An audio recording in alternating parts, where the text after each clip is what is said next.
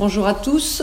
Euh, donc effectivement, euh, je vais vous donner les résultats euh, de trois études de genre que nous avons menées avec mon co-auteur Karim Idichefou, qui fait partie d'une école de commerce qui est spécialisée dans l'entrepreneuriat. donc la chaire gestion des risques et financement des PME travaille sur différents thèmes. les premiers thèmes que nous avions abordés, c'était sur euh, le rationnement de crédit des PME et qu'est-ce qui déterminait euh, l'accord ou pas de la banque avec le niveau de taux d'intérêt et le fait de demander des garanties euh, à l'entreprise pour le prêt. Et dans cette étude, nous avions une variable qui était le genre. Donc on avait déjà expérimenté cet aspect-là. D'ailleurs, j'en profite pour dire euh, les, résultats de cette précédente étude, parce que ce n'est pas inintéressant. Euh, c'est que les femmes euh, dirigeantes de PME à risque même pas équivalent, parce qu'en fait, leur, leur, notation est meilleure que celle des, dirigeants hommes. mais la banque leur demandait 14 points de base supplémentaires, c'est-à-dire 0,14% de plus systématiquement. Et on leur demandait plus de garanties aussi. C'est-à-dire que la garantie, il y avait euh, deux questions. C'était euh, est-ce qu'on vous demande des garanties Oui, non? Et combien? C'est-à-dire est-ce que quelle est la couverture par rapport au prêt? Euh, Et donc oui, on leur demande plus souvent des garanties. mais par contre, une fois qu'on leur a demandé, c'est le même montant. C'est-à-dire elles n'ont pas, on leur demande pas un montant supplémentaire. Donc déjà, on avait expérimenté cet aspect. Et euh, ensuite, on a travaillé donc sur euh, l'aspect start-up, c'est-à-dire le, vraiment le démarrage des sociétés, euh, puisque c'est très important évidemment la viabilité des projets à ce stade. donc voilà, donc on travaille maintenant sur, sur la phase d'amorçage. Euh, alors les entreprises que, que nous avons euh, pu voir, soit sont en test du produit, de leur projet, soit sont déjà, euh, on peut, peuvent avoir une année de chiffre d'affaires par exemple, hein, ont déjà fonctionné une année. Alors, ces études de genre, ça fait partie du domaine de la finance comportementale, donc finance comportementale. Vous en avez peut-être entendu parler, puisque récemment, le prix Nobel d'économie euh, en 2017 a justement été donné à un théoricien euh, de la finance comportementale qui s'appelle Richard Thaler, qui est un professeur euh, américain à Stanford et qui a montré que le comportement des individus, leurs caractéristiques individuelles, avait un effet sur les orientations des marchés. C'est-à-dire qu'il n'y a pas que des choses objectives et rationnelles qui détermine euh, le, mouvement des marchés à la hausse euh, ou à la baisse. Euh, et donc les décisions étaient, décisions de financement par exemple, étaient induites par le comportement des investisseurs, des individus. Donc il y avait déjà ces travaux-là. Et par exemple, il est assez connu sur un thème qui est l'aversion à la dépossession. Qu'est-ce que ça veut dire? Donc il a montré qu'on accorde plus de valeur à un objet que l'on possède. Euh, le même objet, selon euh, que l'on le possède ou pas, on en donnera une évaluation différente. On donnera une valeur différente et euh, quand il nous appartient, systématiquement, la valeur est plus élevée. Donc voilà, il y a tout un tas de biais de ce genre et il a théorisé tout ça, donc c'est assez intéressant. c'est un peu compliqué à lire, c'est pas très grand public, mais puisque c'est un théoricien, mais c'est quand même très intéressant. Alors, donc, tous ces travaux, ça, c'est les trois études. Bon, c'est juste euh, un rappel. Hein. Bien sûr, maintenant, la, langue de la recherche, euh, on peut le regretter ou pas, euh, c'est en anglais, donc tous les articles sont en anglais. Donc voilà, avec mon co-auteur Karim, nous avons donc mené ces études depuis, ça, ça doit faire quatre ans, je pense, à peu près. alors, c'est né euh, d'une collaboration avec un grand réseau de business angels. J'expliquerai ce que c'est que ça.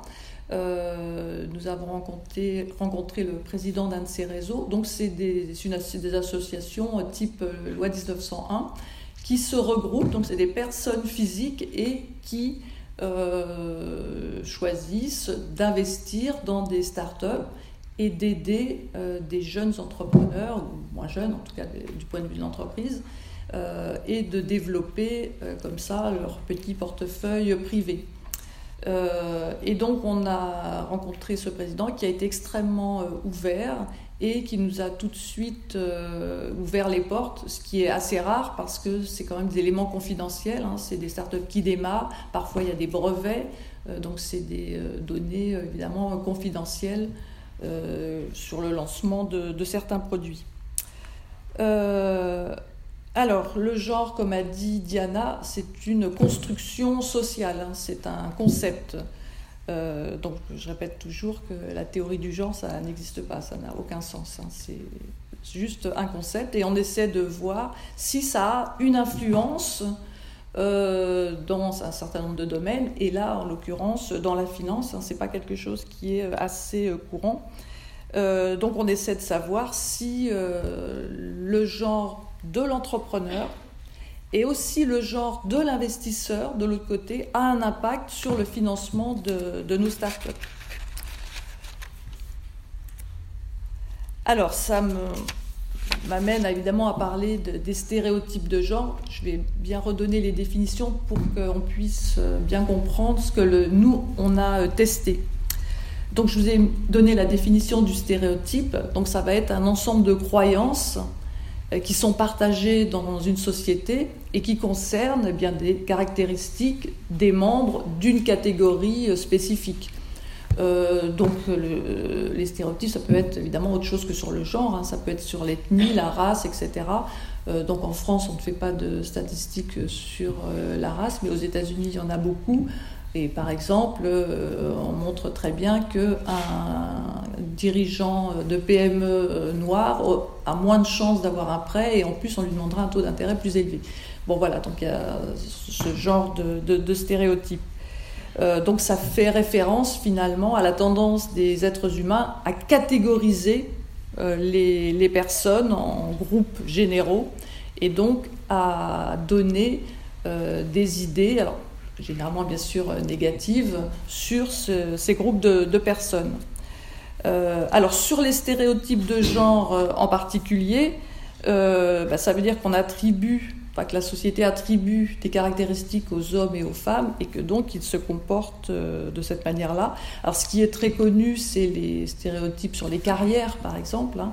On sait que bah, les hommes, on va plutôt dire qu'ils vont être ingénieurs ou directeurs de société, directeurs financiers, tandis que les femmes, elles vont être infirmières, euh, secrétaires, elles vont plutôt être dans les métiers, ce qu'on appelle du care, c'est-à-dire euh, du soin à la personne. Où euh, l'infirmière, bien sûr, on, attend, on s'attend à ce qu'elle soit aimable, bienveillante, etc. Donc on va plutôt catégoriser les femmes dans ce genre de métier. Euh, d'ailleurs, aujourd'hui, enfin dans le monde daté d'aujourd'hui, donc euh, paru hier soir, euh, il y avait une, je l'ai photocopié, sur l'enquête de sortie des diplômés d'école de commerce 2016, la promo 2016, et il y a toujours un écart de salaire hein, de 11% sur les jeunes diplômés d'aujourd'hui, de, ceux qui sont sortis à l'été 2016. Euh, donc, euh, bon, les stéréotypes sont toujours, toujours prégnants. Alors, on va s'intéresser aux stéréotypes sur les mathématiques, où on considère que c'est un domaine masculin. Hein. Et évidemment, il y a eu énormément de clichés qui sont euh, au cours du temps.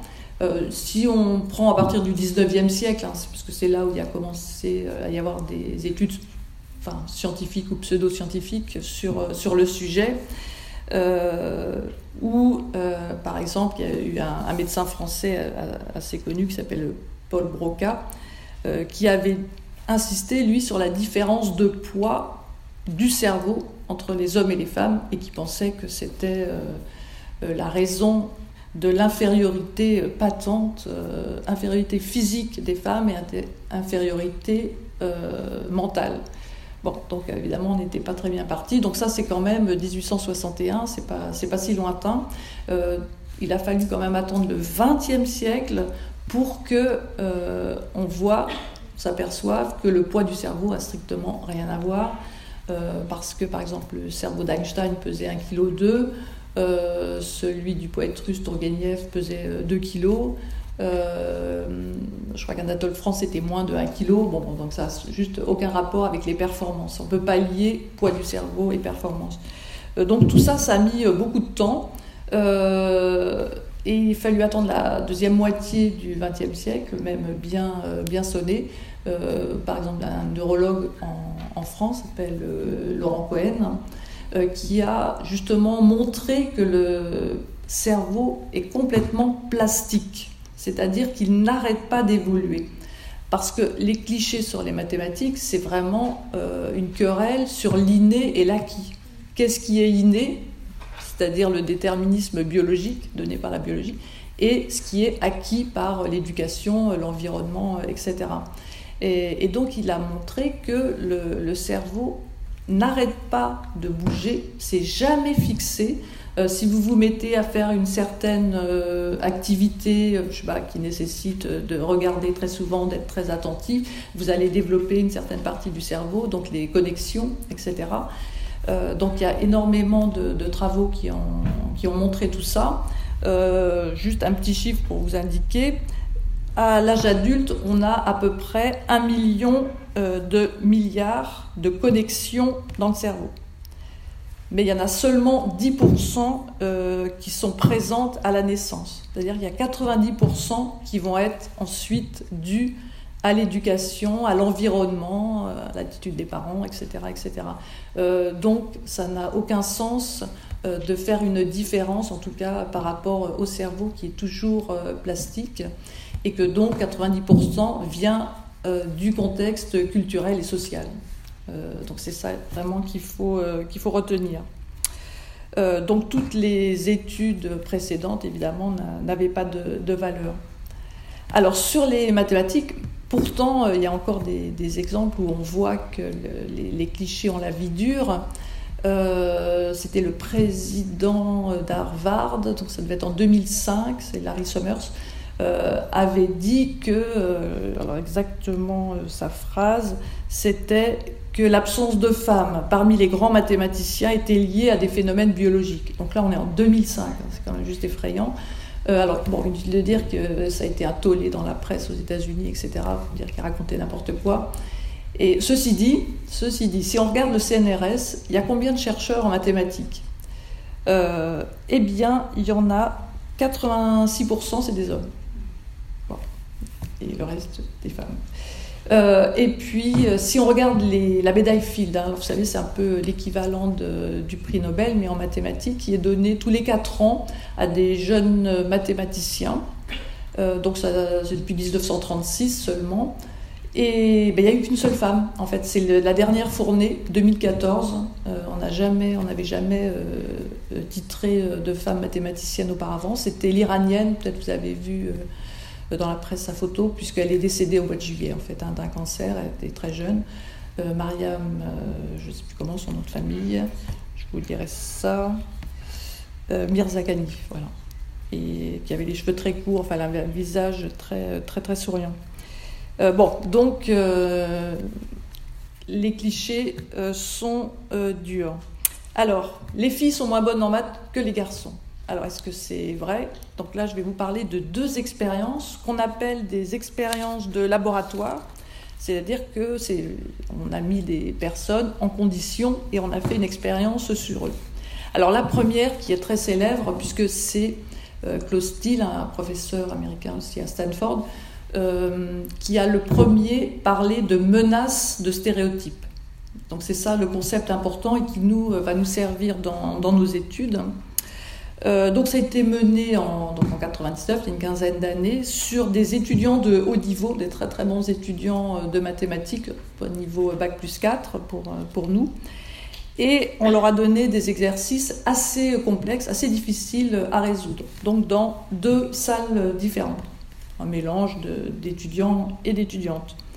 dans le premier cas, les examinateurs ont dit c'est avant qu'il démarre.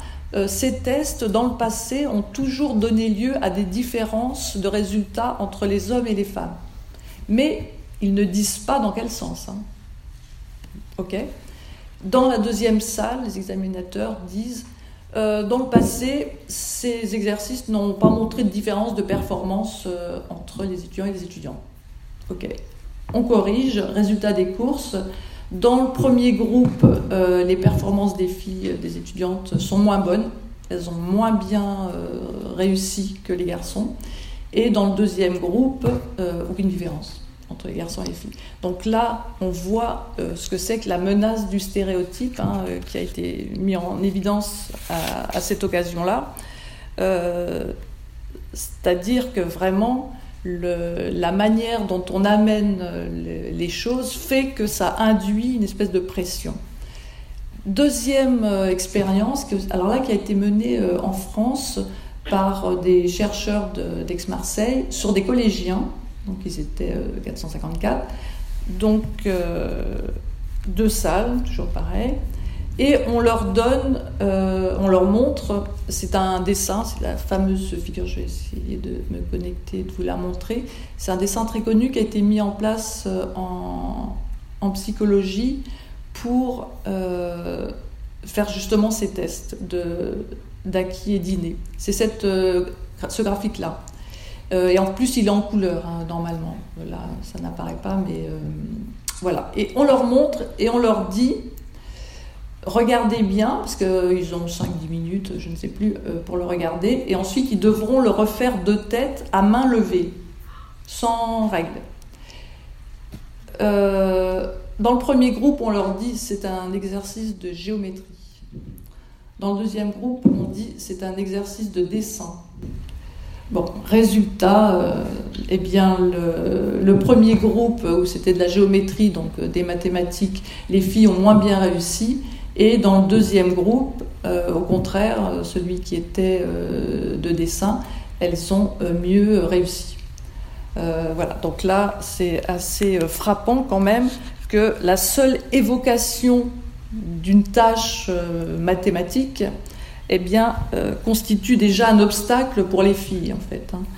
Euh, donc, tout se passe comme si, assez tôt, les filles intégraient, intégraient cette idée reçue qu'elles sont moins bonnes que les garçons euh, en mathématiques, et donc elles perdent leurs moyens.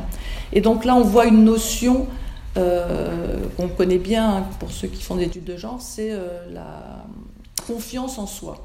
En fait, c'est toujours une histoire de confiance en soi. Euh, où les filles semblent toujours euh, moins confiantes dans leurs capacités. Hein. On connaît tous euh, des, tas d'histoires sur le fait que s'il y a un nouveau poste qui se libère, la femme, elle va penser alors tout ce qu'elle ne sait pas faire pour ce poste, donc va se... tandis qu'un homme, même s'il sait faire que 20% des tâches, il va quand même se proposer et dire qu'il va y arriver.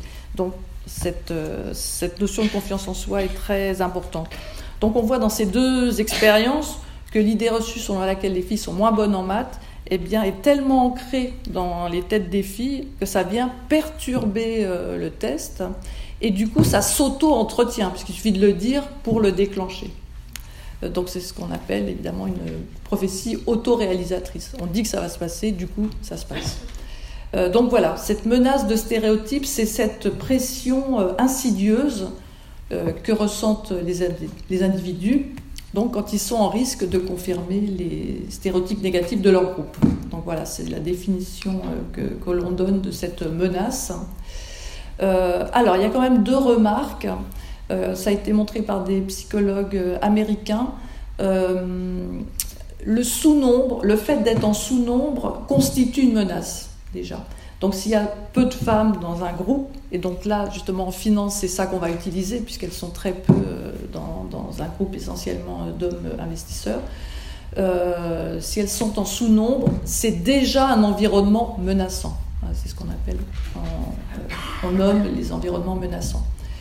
Par contre, dès que ça dépasse une certaine quantité, alors je crois qu'un article fixé à peu près à 15%, euh, et bien là, la menace disparaît. Parce qu'au-delà de 15%, elles sont déjà suffisamment nombreuses pour, euh, pour se sentir en force.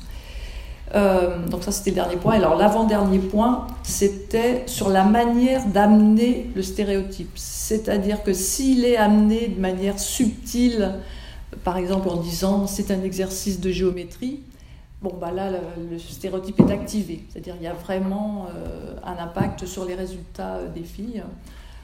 Par contre, si vous dites non, mais là, les filles, elles sont vraiment trop nulles, elles ont toujours des plus mauvaises notes, etc. Si vous êtes vraiment un peu violent et grossier, il y a une réactance. la réactance, c'est un rejet une révolte contre le stéréotype et du coup ils ne s'appliquent pas. Ils ont justement fait des expériences dans, ce domaine. Donc ça modère un petit peu euh, la notion. Alors, le genre en finance. Bon, les stéréotypes courants, euh, bon, les, que les femmes ne savent pas compter, je passerai là-dessus. Euh, elles ont moins la fibre entrepreneuriale, que comme elles ont moins de charisme, c'était moins bonnes dirigeantes euh, d'entreprise, qu'elles prennent moins de risques, ce qu'on essaiera de, regarder, et elles ont moins la niaque, hein, comme on dit, elles ont moins la volonté de réussir. Donc on va voir ce que, ce que ça donne. Du point de vue des résultats, alors bon, il y a énormément d'études qui ont des résultats. Alors quand on dit contrasté en recherche, ça veut dire ça part dans tous les sens. on a des, résultats très très différents. Euh, alors d'abord, les femmes créent des entreprises plus petites, ça c'est un fait. Hein. Euh, leurs entreprises sont toujours plus petites. Euh, bon, là je ne donne pas les explications, hein, ce sont des, constats. Les banques prêtent aux entrepreneuses des montants plus faibles, avec des taux plus élevés, donc ça je vous en ai parlé tout à l'heure, et des garanties plus fréquentes. Alors d'un autre côté, elles ont des montants plus faibles, mais aussi parce qu'elles demandent des montants plus faibles. Euh, c'est pas que la banque veut les restreindre. Hein. Euh, elles ont tendance à demander juste ce qu'il leur faut et pas plus, euh, alors que euh, les hommes vont plutôt avoir tendance à demander un montant plus important, même s'il n'en a pas la nécessité immédiate en tout cas. Euh, donc le fait de demander moins d'argent et d'en avoir moins bah, fait que euh, le développement des entreprises peut être aussi euh, plus faible et, qui, sans doute explique qu'elles ont des entreprises plus petites. ensuite, si on regarde en finance de marché les gestionnaires de fonds sur des, portefeuilles, hein, eh bien, il n'y a pas vraiment de différence de performance euh, entre les deux, entre les hommes et les femmes. Il y en a qui disent euh, d'un côté, de l'autre, mais bon, globalement, on n'arrive pas à conclure.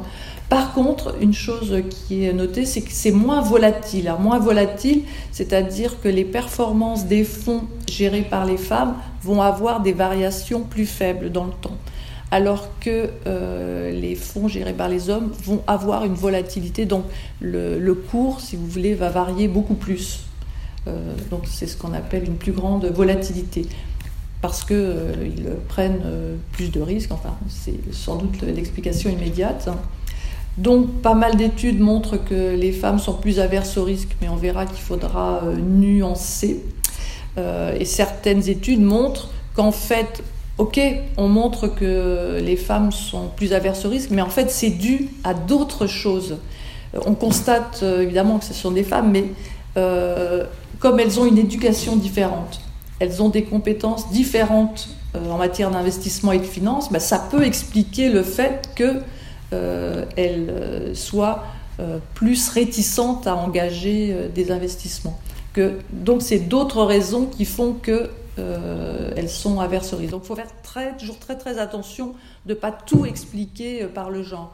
Euh, par exemple, c'est assez connu, hein, euh, bah, même pour l'université, puisque quand la dernière euh, étude qui a été faite montre que les étudiantes diplômées de l'université, c'est valable pour tout le monde, hein, sont moins payées globalement que les garçons diplômés. Bon, mais en données brutes, oui, c'est manifeste, hein, il y, a un vrai écart. Simplement, il faut faire attention de corriger par le secteur d'activité parce que les filles sont plus sur des secteurs euh, où les salaires sont plus bas. Donc évidemment, ça tire vers le bas euh, la moyenne. Donc il faut toujours corriger euh, de ces différents biais. Alors, les business angels, qu'est-ce que c'est que ça? Donc, c'est des personnes physiques hein, qui investissent leur propre argent. Donc ça, c'est pour ça que ces études sont intéressantes parce que euh, là, on est sur des données réelles. Hein. Les gens, ils ont vraiment mis leur argent euh, dans, euh, dans les, les startups. Donc c'est un terme qui a été inventé dans les années 50 aux États-Unis. C'était pour faire la différence entre les investisseurs privés, personnes physiques, et les investisseurs professionnels. Euh, donc il y a toujours eu des business angels en fait. Hein. il y a toujours eu des gens qui ont mis de l'argent euh, dans une société. Euh, alors c'est de l'argent dans le capital, hein, c'est pas des prêts, hein, attention. C'est-à-dire qu'ils prennent des actions de la société, ils sont actionnaires. alors ça a été vraiment un développement les, les, réseaux de business angels à partir de 1958 parce qu'il y avait y a eu une réglementation américaine Small Business Investment Act, c'est-à-dire euh, un plan de développement des PME, euh, destiné à combler un ce qu'on appelle un trou de financement. pourquoi? Les gens peuvent, qui veulent créer leur boîte peuvent toujours trouver assez facilement autour d'eux de l'argent pour créer, de faire le démarrage. c'est ce qu'on appelle le love money, c'est-à-dire les gens qui vous aiment, qui vous prêtent de l'argent, ou bien les 3 C, c'est-à-dire les copains, les cousins et les cinglés. Donc qui prennent, enfin, qui rentrent avec vous euh, pour créer la société. Ok, jusqu'à, ils estimaient aux États-Unis jusqu'à 100 000 dollars. Et ensuite, euh, le capital risque, c'est-à-dire c'est des fonds institutionnels, hein, ça peut être de banques, de compagnies d'assurance, qui rentrent dans le capital, mais eux, ils rentrent pas à moins de 2 millions de dollars. Donc entre les deux, bah, comment on fait pour se financer? Entre 100 000 et 2 millions de dollars, évidemment. Euh, donc voilà, c'était ça ce trou de financement. Donc ils ont créé euh, des avantages fiscaux, parce que c'est toujours comme ça qu'on aide euh, le développement des, startups, hein, euh, en accordant des avantages fiscaux aux personnes physiques qui rentraient dans le capital de ces, sociétés et qui donc en général rentrent pour, je sais pas, 500 000 dollars, quoi, c'est à, peu près, tous ensemble, hein, qui, est à peu près le, montant qui, qui apparaît dans les startups. Alors combien il y a de business angels du coup? Alors ça c'est très difficile de le savoir. On connaît ceux qui sont affiliés à des associations. Bon, parce qu'on peut prendre les, adhérents, etc. Mais bon, il y a des gens qui ne sont pas spécialement euh, fédérés, euh, qui, peuvent mettre de l'argent comme ça. Euh, il y a eu une seule étude qui a compté, une étude quantitative faite en 1988 aux États-Unis, et c'est juste pour vous. Donc c'est assez ancien, mais ça va vous donner le poids quand même que ça représente. Il y avait déjà à cette époque-là, en 88, 500 000 business angels, donc 500 000 personnes, et qui brassaient, c'est-à-dire qui apportaient euh, aux startups euh, déjà plusieurs dizaines de milliards de dollars par an. Par an. Donc c'est quand même assez énorme. Donc c'est un poids assez important. Euh, ensuite, je pense que le deuxième grand marché, c'est la Grande-Bretagne, qui a beaucoup développé euh, ce concept. Bon, en France, on est plus modeste, euh, de tout point de vue d'ailleurs. il y a environ, comme bon, je donne les statistiques de France Angels, hein, qui est, alors c'est une fédération des réseaux, c'est-à-dire qu'une association de business angels peut se créer et s'affilier à cette fédération. ça leur donne une visibilité et puis des, des avantages. Ils ont une plateforme informatique, etc., commune. Euh, bon, en France, on a investi par ce biais environ 500 millions. C'est, déjà pas mal hein, dans, les, dans ce type de, de, société, tout secteur confondu. Et pour avoir une idée de ce qui a été donné en 2016, vous voyez, c'est euh, un peu moins de 43 millions d'euros. Euh, donc en France, on est quand même plus, plus modeste. Euh, même sur le ticket. Alors qu'est-ce que c'est qu'un ticket? C'est le montant que va mettre le business angel dans une start-up. Donc aux États-Unis, en moyenne, c'est 50 000 dollars. Euh, et en France, euh, non, hein, c'est plutôt entre 10 et 20 000 euros. Donc c'est beaucoup, beaucoup moins. quand au printemps, on avait été à un congrès aux États-Unis, et euh, quand je lui avais indiqué, nous, le nombre de business angels qu'on avait, euh, m'avait dit Ah, mais ça correspond au nombre de la ville de Boston. Bon, donc, euh, bon, on est encore modeste, mais c'est le début. bon, ce qu'il y a, c'est que les business angels, il faut voir qu'ils n'apportent pas seulement leur argent. C'est ça qui est intéressant, c'est qu'ils font aussi du mentorat. C'est-à-dire qu'ils vont coacher les entrepreneurs, ils leur apportent leur expérience, euh, leurs compétences, euh, leur réseau social, ils connaissent des gens, euh, voilà, ils, font les entremetteurs. donc ils les conseillent. Donc voilà, il y a vraiment les, deux aspects. Et ce qui montre un peu le profil des business angels. Donc évidemment, il y en a qui sont très connus. Donc je pense que le plus connu, vous connaissez Donc c'est Xavier Niel, hein, au moins, lui, il a même son, une société. C'est via une société qu'il qu'il investit, mais bon, c'est le plus connu, mais là, c'est des très gros, des très gros montants. donc là, ce sont des gens soit des anciens euh, cadres, donc jeunes retraités, qui ont envie de rester dans la vie active pour un peu d'argent. Euh, en général, par exemple, dans certains réseaux, il faut mettre à peu près 50 euh, 000 euros tous les deux ans, sur deux ans. Bon, c'est quand même pas enfin, énorme pour des, des, cadres en fin, de carrière. Donc, c'est des gens presque comme, comme vous et moi. Euh, donc voilà ce que je voulais vous dire. Quoi d'autre? Oui, donc en France, c'est une niche fiscale. C'est pour ça que c'est intéressant. Euh, alors, quoique là, euh, il parle de justement la supprimer, donc il faut suivre l'actualité. Alors, il y a plusieurs manières. Donc, la, principale, c'est que ça diminue l'ISF. Hein. Vous pouvez déduire 50% de ce que vous mettez dans les startups de votre euh, imposition ISF.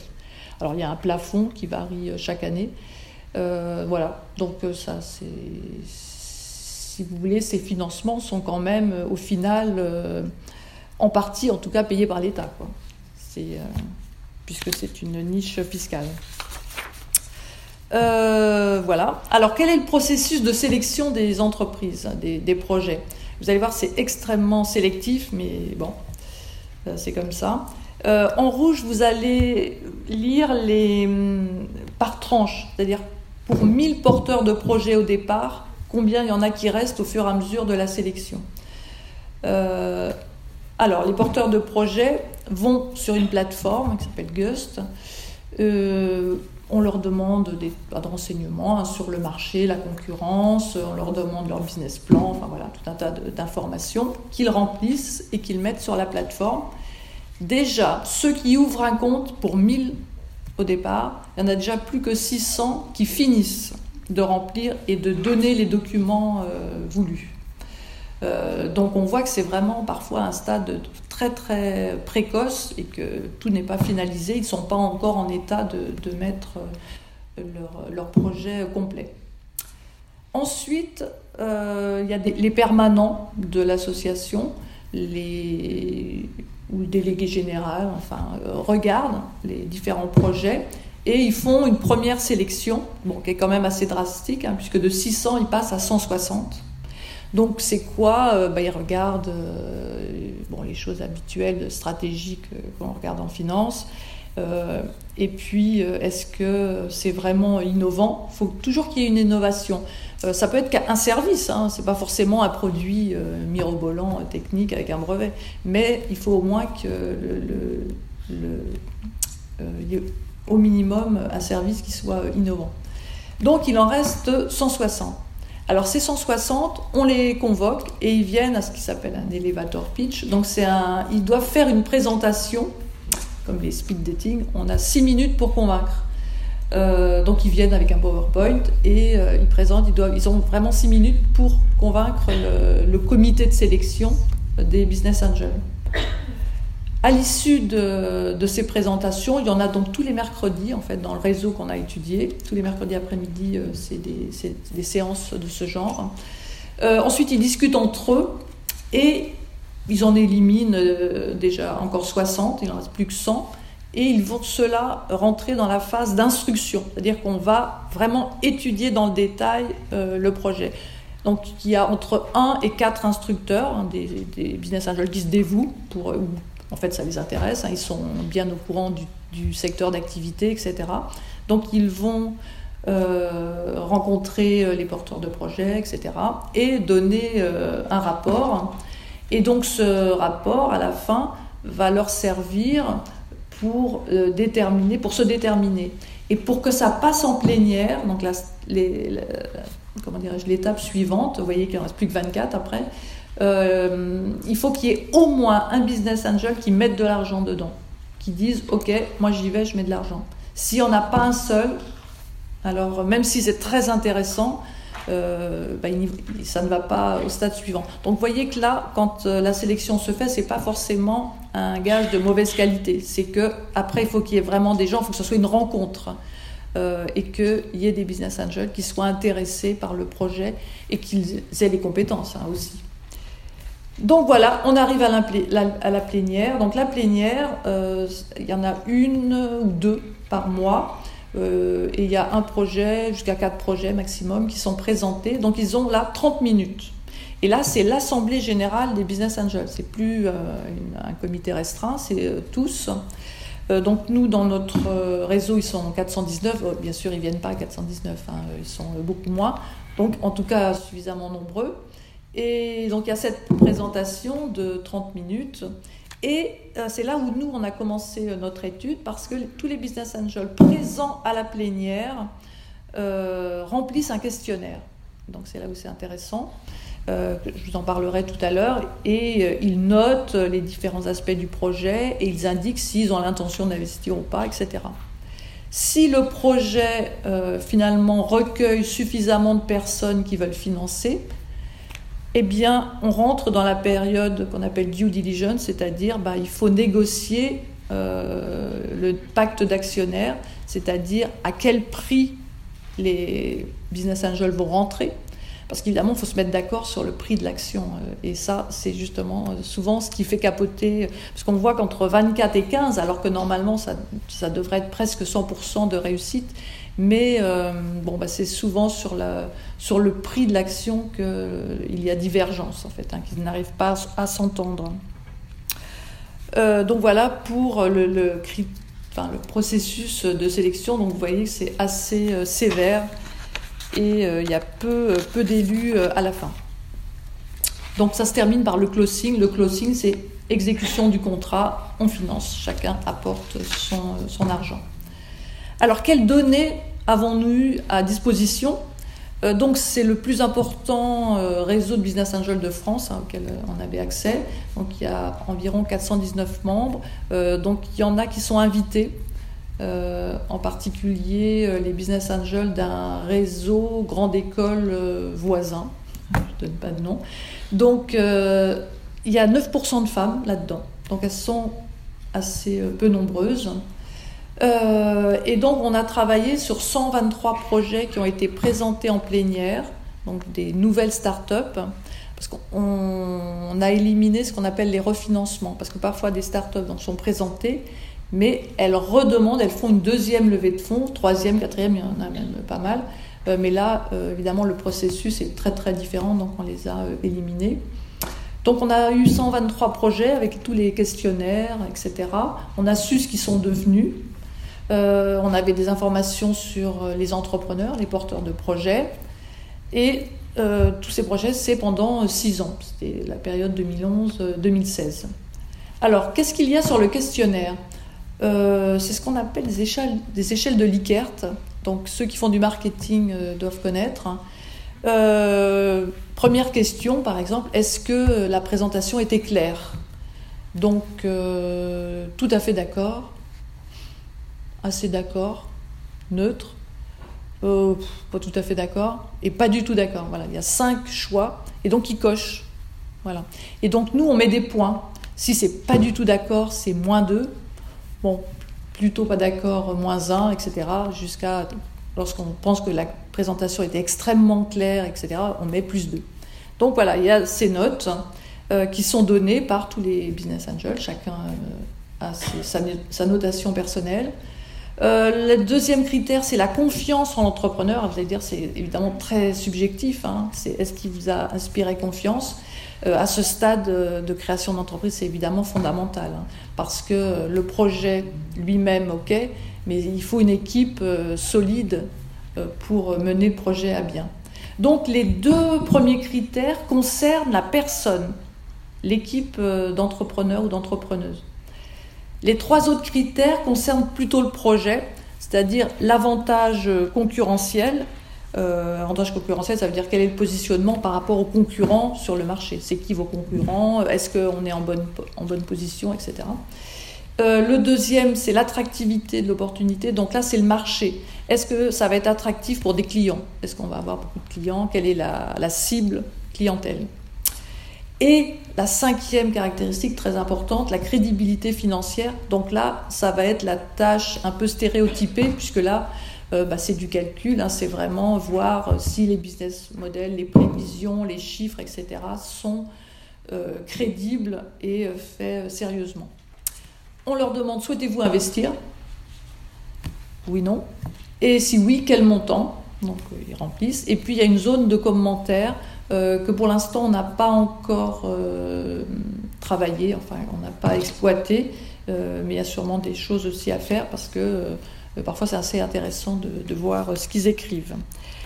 Alors, juste un peu de vocabulaire. Les Américains qui ont toujours le sens de l'image, les deux premiers critères qui concernent l'entrepreneur ou l'entrepreneuse, ils appellent ça le jockey.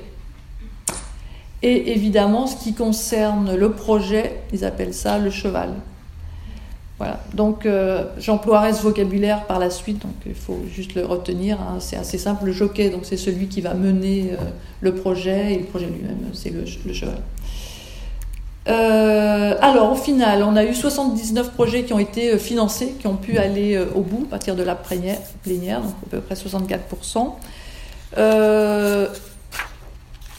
une petite remarque qui est assez importante, euh, qu'on verra dans les tableaux après, c'est que euh, quand on prend les business angel femmes, qu'on regarde quelle, est leur activité professionnelle, 60% hein, euh, sont elles-mêmes des entrepreneurs de PME. Hein.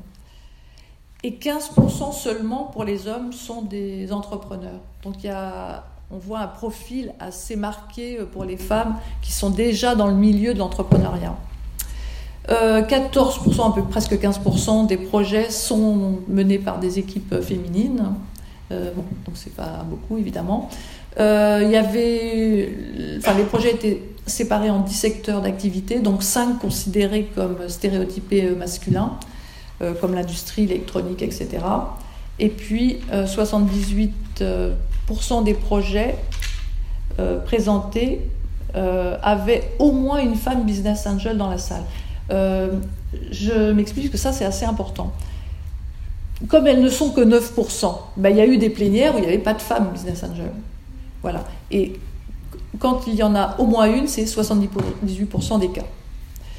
Euh, et ensuite, il y a parmi les femmes, ça c'est les inscrites, les 9%, mais après, est-ce qu'elles viennent vraiment? Donc il y en a 8, 49% qui viennent assister aux plénières, ce qui est à peu près 9, euh, donc il n'y a, pas de, a pas de problème. La, proportion euh, est gardée. Donc voilà euh, leurs caractéristiques. Bon, les hommes sont un peu plus âgés. Euh, surtout, ils ont une formation scientifique à 52%, hein. alors que les femmes, c'est seulement 13%. Et puis, cet aspect entrepreneur en activité qui est très parlant pour, pour les femmes, avec 60%. Alors les montants des projets, euh, à peu près un demi-million, vous voyez, 530 000 euh, euros, c'est le montant que recherchent les entrepreneurs. Euh, leur société, il faut faire une préévaluation, c'est ça qui permet de déterminer le, prix des, actions. Donc à peu près 1,7 million, vous voyez, en, moyenne. 32% des projets étaient dans les domaines stéréotypés masculins, industrie, logiciel, etc. Alors le ratio risque, euh, c'est le montant demandé divisé par la valeur de l'entreprise. Donc plus ce montant, ce ratio est élevé, plus c'est risqué. Pourquoi? Ça veut dire que vous demandez beaucoup d'argent par rapport à la valeur de départ de votre société. Donc évidemment, plus c'est disproportionné. Euh, voilà. Donc là, par exemple, 0,40, ça veut dire que vous demandez en moyenne un financement de 40% de la valeur actuelle de votre société. Donc vous voulez faire plus 40%. Euh, alors là, si vous séparez hommes et femmes, euh, eh vous voyez que les montants recherchés euh, par les femmes sont, beaucoup plus faible. C'est seulement à peu près 412 000 euros par rapport à 550. alors les petites étoiles, c'est juste un langage codé, mais c'est un langage statistique. Euh, ça veut dire que la, comment dirais-je, pour faire très simple, euh, la, marge d'erreur c'est 1%. 3 étoiles c'est vraiment très fort, donc euh, c'est assez juste à 99%, on peut le dire autrement. L'évaluation avant l'opération, il n'y a pas, quasiment pas de différence, ça donne rien. Et sur le risque, oui, vous voyez que les femmes, elles, elles demandent 31%, 35% pardon, euh, de, du montant par rapport à la valeur de leur société, alors que les hommes demandent plus, taux 41%, et c'est pareil, c'est significatif à 95%. Euh, sur le ticket moyen, il euh, n'y a pas vraiment de différence en fait. Mais c'est assez logique parce que euh, un, business angel, il met un montant à peu près toujours le même dans les affaires. Quoi. Il va pas. C'est pas parce que c'est une femme entrepreneuse qui demande moins d'argent, c'est juste qu'il y, a moins de personnes qui mettent de l'argent. En fait. C'est comme ça que ça, fonctionne. Bon, une entrepreneuse, elle a 23% de chance d'obtenir un financement si on regarde ceux qui ont réussi à aller jusqu'au bout. Euh, et c'est 27,6 pour, euh, pour les hommes. Donc c'est euh, un peu, un peu plus. si on regarde les notes qui ont été obtenues pour les entrepreneurs hommes et femmes, la clarté de la présentation, bah, vous voyez que les femmes sont mieux notées, mais ce n'est pas significatif statistiquement. Attention. Donc ça, ça veut dire que on ne peut pas donner de seuil. Hein. Donc Ok, dans l'échantillon c'est comme ça, mais ce n'est pas, c'est pas une preuve. Les, ceux qui sont prouvés, c'est ceux qui sont euh, en rouge. Euh, alors les femmes inspirent plus confiance, donc c'est assez euh, un peu curieux finalement, puisqu'elles ont moins d'argent. mais bon, leurs projets sont moins risqués, je ne sais pas. Donc en tout cas, c'est significatif en plus très fortement. en moyenne, elles ont une note de 1,2. Hein, vous savez que ça va de moins 2 à plus 2. Donc sur l'échelle, 1,2 c'est quand même assez élevé. Euh, les hommes, c'est plutôt un 0,4. Euh, sur l'avantage concurrentiel, alors là, quand on passe sur les données plutôt projet, donc là, c'est les hommes qui sont euh, mieux notés, 0,63 donc pour l'avantage concurrentiel. et puis sur la partie marché, clientèle, il y a aussi là un écart encore important en faveur des hommes, 0,75. Sur la crédibilité euh, financière, il euh, n'y a pas de différence. En fait, euh, statistiquement, bon, il se trouve que c'est 0,32, 0,36, mais il n'y a pas de. On ne peut rien en tirer. moyenne jockey, c'est juste, fait, nous avons fait la moyenne des deux caractéristiques des entrepreneurs. Mais bon, c'est les cinq premières qui, qui, comptent. Et au final, si on fait la moyenne générale des cinq critères, ben on voit que c'est 0,8 pour les hommes, 0,8 pour les femmes. Il n'y a pas de différence. C'est juste à l'intérieur qu'il y a des différences. Sur la partie confiance, euh, les femmes vont regagner des points, des entrepreneuses, et sur la partie projet, c'est plutôt les hommes. Euh, et la partie crédibilité financière euh, est hors course. En fait, il n'y a pas de, pas de résultat là-dessus. sur leurs activités, bon, ben, je vous avais un peu dit. sur la partie entrepreneur, donc là, il y a vraiment une, activité principale pour les femmes. Elles sont plutôt école de commerce, voyez, 68%. Euh, et par contre, les hommes, plutôt 43% euh, école d'ingénieur. Voilà, c'est euh, ce qui correspond au stéréotype traditionnel. les secteurs d'activité, bon, il y a quand même beaucoup dans les services. 30%, hein, mais ça c'est aujourd'hui l'activité euh, de maintenant qui vaut ça. Après dans le logiciel, c'est vrai qu'on a, il y a énormément de, de startups qui se montent sur, euh, sur parfois même c'est assez difficile de euh, les classer entre services et logiciels. Quand c'est vraiment l'aspect informatique qui, domine, on le met dans la partie logicielle. alors une petite remarque quand même, c'est que les femmes sont plus dans les services. voilà. Dans les projets qui sont portés par les femmes, 42,6% c'est dans les services. Donc presque la moitié, pas tout à fait, euh, de leurs projets sont dans les services. Alors ce qui n'est pas le cas pour, les hommes, c'est beaucoup plus euh, varié. Donc les questions de recherche, c'est ben, est-ce que les femmes investissent différemment des hommes hein, quand il s'agit de leur propre argent euh, et pas d'une expérience de laboratoire? Est-ce qu'il y a des différences entre les et les entrepreneurs du point de vue de leur projet, de leur comportement? Euh, Et puis qu'est-ce qui se passe quand euh, les femmes entrepreneuses sont face aux femmes investisseurs? Est-ce qu'elles ont une attitude différente Et donc le 24 octobre, ça m'a fait rire, il y a eu un article dans les échos sur les femmes qui investissent soutiennent-elles plus les femmes qui entreprennent? Donc nous allons répondre à la question. Donc on aura la réponse. Et est-ce que les femmes sont plus averses au risque que les hommes dans ce domaine euh, particulier? Euh, pour nous, bon, c'est un petit peu technique, mais qu'est-ce qu'une observation? On va travailler sur des observations. Une observation, c'est le croisement d'un projet et d'un business angel, c'est-à-dire les notes que le business angel a mis pour ce projet. Voilà. Donc on a de cette manière 2682 observations.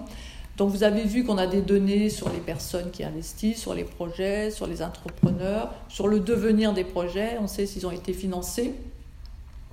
Et pour mesurer le risque, euh, si vous voulez la version au risque, il n'y a, pas de, variable qui mesure. C'est toujours ce qu'on appelle des proxys, c'est-à-dire des variables qui s'approchent euh, de ce qu'on veut obtenir. Parce que la version au risque, c'est évidemment euh, éminemment subjectif. Donc on va regarder trois proxys. le montant que le business angel a l'intention d'investir, vous savez, quand il remplit le questionnaire, si oui, combien?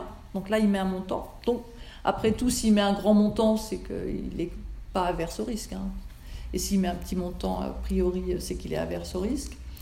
Euh, ensuite, on va regarder à la même période la note qui a été donnée à la crédibilité du business plan, puisque ça, c'est une tâche stéréotypée qui se rapproche des mathématiques. Donc si vous mettez une très bonne note, c'est que vous êtes en confiance, voilà. Et si euh, vous êtes plutôt euh, averse au risque, vous voulez pas prendre de risque, vous, vous, mettrez une note en fait beaucoup plus faible sur la crédibilité euh, financière. Et puis à la fin, on regarde le montant réellement investi par le business angel. Combien il a mis vraiment. donc évidemment tout ça basé sur, des, sur les données réelles. Alors les résultats, je vais faire ça en trois, volets. Euh, donc en fait, on va bien montrer que un groupe de business angels qui est dominé, enfin dominé au sens de sous-nombre, hein, euh, dominé par les hommes, constitue bien un environnement euh, menaçant pour les femmes investisseurs au sens de la théorie des psychologues hein, que nous avons vu, la menace du stéréotype. Donc finalement, dans un groupe de business angels où les femmes sont en son nombre, ça, il y a bien une menace du stéréotype. Alors pourquoi? Euh, Donc on a eu deux résultats. C'est déjà le premier, c'est que les femmes business angels, elles notent sur les cinq critères euh, plus sévèrement les cinq critères. À chaque fois, c'est moins. Alors c'est pas, ils sont pas tous significatifs, hein, donc attention euh, statistiquement. Il n'y en a qu'un seul qui est très significatif, c'est la crédibilité financière, mais finalement, enfin, ça tombe bien entre guillemets, puisque c'est la tâche stéréotypée. Et elle note 55% plus bas que les hommes business angels sur cette tâche précise d'évaluer le, business plan. Euh, bon, ce qui est quand même énorme et donc c'est euh, fiable à 95%. Euh, et il y a quand même une petite remarque, on s'aperçoit que cette pression du stéréotype qui s'applique dans le groupe des investisseurs, il est diminué par l'expérience de la femme business angel. Alors, euh, on s'aperçoit qu'elle note moins sévèrement lorsqu'elle est elle-même entrepreneur en activité, c'est-à-dire que les 60% qui étaient entrepreneurs, en fait, elle note plus sévèrement quand même que les hommes, mais moins. Donc, entre les deux. Et lorsqu'elle est plus âgée, l'expérience, on a toujours deux critères, hein, c'est-à-dire qu'on considère que plus vous êtes âgé, plus vous êtes expérimenté. Bon, je pense que ça correspond quand même à la réalité et puis euh, si, vous êtes, si vous avez une expérience d'entrepreneuriat. Donc voilà. Donc c'est assez euh, intuitif finalement. Euh, a posteriori, on se dit bah oui, c'est assez logique. si elle a acquis de l'expérience, elle se sent plus en confiance, en tout cas que la moyenne des femmes qui seraient plus jeunes ou qui ne seraient pas entrepreneurs. Ok. Le deuxième partie des résultats c'est que la performance des entrepreneuses, de l'autre côté cette fois, euh, si on mesure la confiance qu'elles inspirent, eh bien, elles ont, euh, c'est nettement meilleur, elles ont vraiment une meilleure performance lorsqu'il y a une femme business angel qui est présente lors de la plénière. Ça, c'est assez flagrant. Euh, donc c'est pas le fait que les femmes notent plus facilement les autres femmes. C'est pas ça du tout parce qu'il a pas, pas, on montre que c'est pas le cas c'est que c'est vraiment dans l'attitude de l'entrepreneuse. C'est-à-dire que s'il y a une femme dans l'assemblée des business angels, enfin au moins une, elle va se sentir plus en confiance et elle fera une meilleure présentation. En fait, elle va inspirer davantage la confiance. donc voilà, c'est vraiment exclusivement un problème de, confiance en soi. Voilà, donc à 35%, elles ont des notes meilleures lorsque il y a au moins une femme investisseur dans la salle que par rapport à s'il y a que des hommes. Euh, donc ça, c'est un résultat qui montre bien l'importance de la confiance en soi et que donc il faut qu'il y ait des femmes des deux, côtés finalement. Ensuite, si on regarde, euh, pour répondre à la question, euh, est-ce que les femmes investissent dans les projets de femmes? Eh bien, la réponse est non, pas plus, pas moins non plus. et bon, ça c'est assez, assez logique hein, finalement. Bah, c'est des businessmen des businesswomen comme les autres, euh, c'est-à-dire qu'il faut que le projet soit bon, etc., pour qu'elles investissent. Donc il n'y a pas de solidarité ou d'empathie, en tout cas pas dans le fait de mettre euh, de l'argent. Donc il n'y a pas de... Alors dans les premiers essais qu'on avait faits, dans les premières années, il y avait quand même un effet où on voyait qu'elles mettaient un peu plus d'argent sur euh, les projets de femmes. Hmm, bon, mais après, en ajoutant plus de données, on a vu que ça s'éliminait.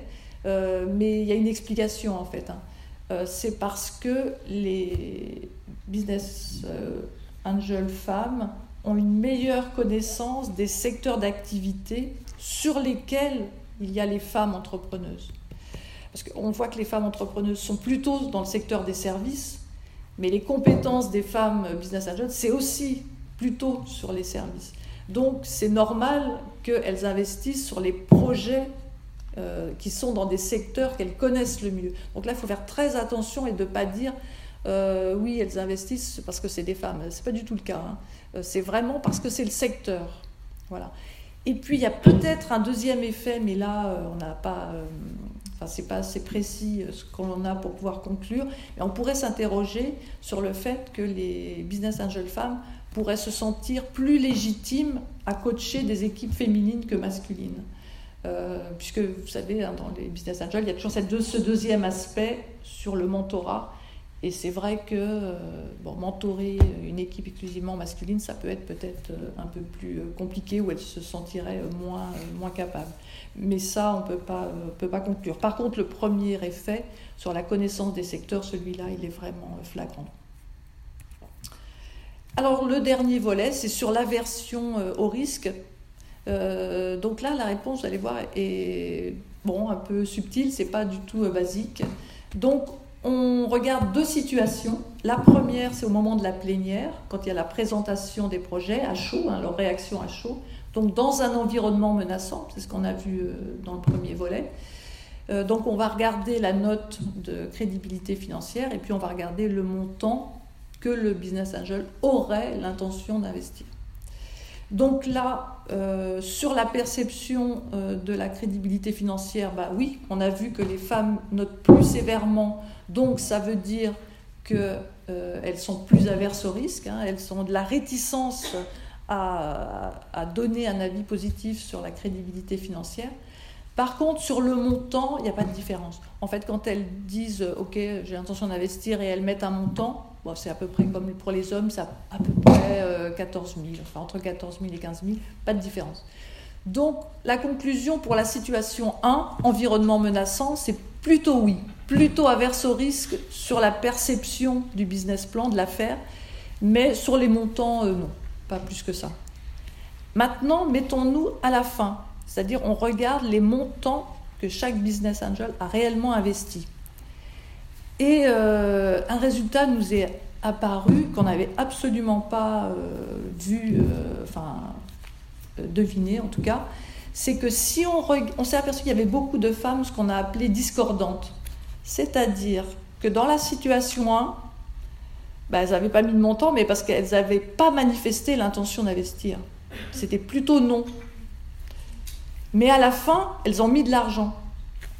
Donc euh, c'était un peu étrange, elles n'avaient pas manifesté d'intention euh, en situation 1, en environnement menaçant, et puis en situation 2, euh, elles mettaient de l'argent. Et quand elles mettaient de l'argent, c'est beaucoup plus. Et là, elles prennent plus de risques, puisque c'est quasiment 19 000 euros qu'elles mettent par rapport aux hommes, où c'est un peu moins de 15 000, 14 000 et quelques. donc, elles mettent un montant plus conséquent. Alors, pourquoi? En réfléchissant, il se passe entre les deux moments à peu près 2-3 mois. C'est ce qu'on appelle la période de due diligence, je vous en ai parlé. Et qu'est-ce qui se passe à ce moment-là? Euh, tous les business angels peuvent consulter une data room. Alors pour ceux qui ne sont pas euh, experts des introductions en bourse, euh, les data rooms, c'est des pièces, des vraies pièces, des chambres, dans lesquelles on met tout un tas d'informations concernant la société. Mais c'est des informations confidentielles, donc il n'y a pas de photocopieuse. Vous rentrez, vous consultez, vous pouvez prendre des notes manuelles, mais c'est tout, et vous ressortez sans rien. Donc c'est lors des introductions en bourse, on fait ça. Euh, donc c'est des analyses financières, hein, évidemment des personnes triées sur le volet, puisque c'est des informations ultra confidentielles sur les introductions en bourse. Et à partir de là, on se décide. Donc là, c'est la même chose. Euh, il y a une data room, mais c'est une data room virtuelle. C'est-à-dire que c'est un serveur où il y a toutes les informations de, de, la société et que vous pouvez consulter de chez vous euh, tranquillement. Donc là, en fin de compte, euh, bah, les femmes ne sont plus dans un environnement menaçant, elles sont euh, tranquilles, elles ont tout loisir de regarder euh, à leur guise les informations. Et donc, elles décident à ce moment-là, en toute sérénité, d'investir. Et quand elles investissent, à ce moment-là, elles prennent beaucoup plus de risques, elles mettent un montant plus élevé. Donc la réponse, elle est compliquée, c'est plutôt oui pour celles qui disent tout de suite euh, qu'elles vont investir. Mais par contre, pour celles qui se décident plus tardivement, euh, c'est plutôt, c'est plutôt plus, plus, risqué, au contraire. Elles prennent plus de risques, elles mettent un montant euh, plus élevé. Alors, il faut quand même essayer de regarder ce qu'on appelle les effets de patrimoine, c'est-à-dire est-ce qu'elles sont plus riches? Peut-être elles sont plus riches. Bon, alors on n'a pas les feuilles d'impôt des business angels, hein, donc c'est une limite du travail, on ne peut pas le dire. Par contre, euh, on a regardé la fréquence d'investissement de ces personnes. Euh, c'est la fameuse euh, théorie du portefeuille de Markowitz, pour ceux qui sont en finance ou en économie, qui dit qu'on diminue son risque en se diversifiant. c'est un peu l'adage, on ne met pas tous ses œufs dans le même panier, c'est cette histoire-là. Donc on investit dans des actifs différents, a priori qui ne sont pas corrélés, qui se comportent différemment. Euh, et alors on s'aperçoit que euh, les hommes font 2,1 deals, enfin opérations de financement par an, et les femmes 1,2. Donc elles en font moins. Donc au total, euh, il n'y a pas vraiment d'écart de montant en euros, mais ils investissent pas de la même manière. Les femmes, c'est moins souvent, et à ce moment-là, plus, des montants plus importants. Il peut y avoir des biais que par exemple, comme elles sont plutôt euh, compétentes dans les services, enfin dans des, secteurs stéréotypés non masculins, euh, et comme il y a une offre de start-up moins importante, du coup, elles ont moins l'occasion d'investir. C'est peut-être ça aussi. Il faut toujours faire très, très attention aux conclusions. Euh, donc voilà, sur les résultats, je pourrais répondre aux questions. Donc les conclusions, bon, déjà c'est la première étude euh, dans le monde qui s'est intéressée aux caractéristiques des investisseurs privés et des créateurs d'entreprises hein, face à face, euh, parce qu'on a eu accès à des données privilégiées, hein, il faut le dire. Euh, donc on a pu voir qu'à la fois les femmes investisseurs et les femmes entrepreneuses pouvaient souffrir de cette fameuse menace de stéréotypes, donc c'est le cas. Euh, et que ces stéréotypes négatifs n'apparaissent que dans les environnements menaçants, c'est-à-dire la situation 1, et pas dans les autres cas, que, au contraire, euh, il n'y a pas, de, pas du tout de stéréotypes qui s'appliquent. Euh, alors nos perspectives, j'avais eu l'occasion de, de, discuter avec la présidente d'un réseau de femmes business angels, c'est que des femmes. Donc euh, ça va être intéressant. Donc c'est le premier réseau de femmes business angels en Europe. Euh, alors eux, leur euh, processus est beaucoup plus, plus rapide, plus simple. donc j'ai déjà eu l'occasion de discuter avec elle et avec mon co-auteur, on va essayer de monter une problématique pour travailler sur, pour voir la manière dont elles travaillent et pourquoi des entreprises vont plutôt voir un réseau de femmes plutôt qu'un réseau classique masculin. Et puis enfin, en termes de politique publique, bah, on voit que bah, l'éducation, euh, tout ce qui tourne autour de la confiance en soi, bah, c'est fondamental. Euh, donc après, il faut trouver des moyens d'encourager euh, l'entrepreneuriat féminin et puis d'encourager aussi les femmes à investir leur propre argent, et que dès qu'on n'est pas en sous-nombre, eh bien, les stéréotypes ont tendance à disparaître. Voilà.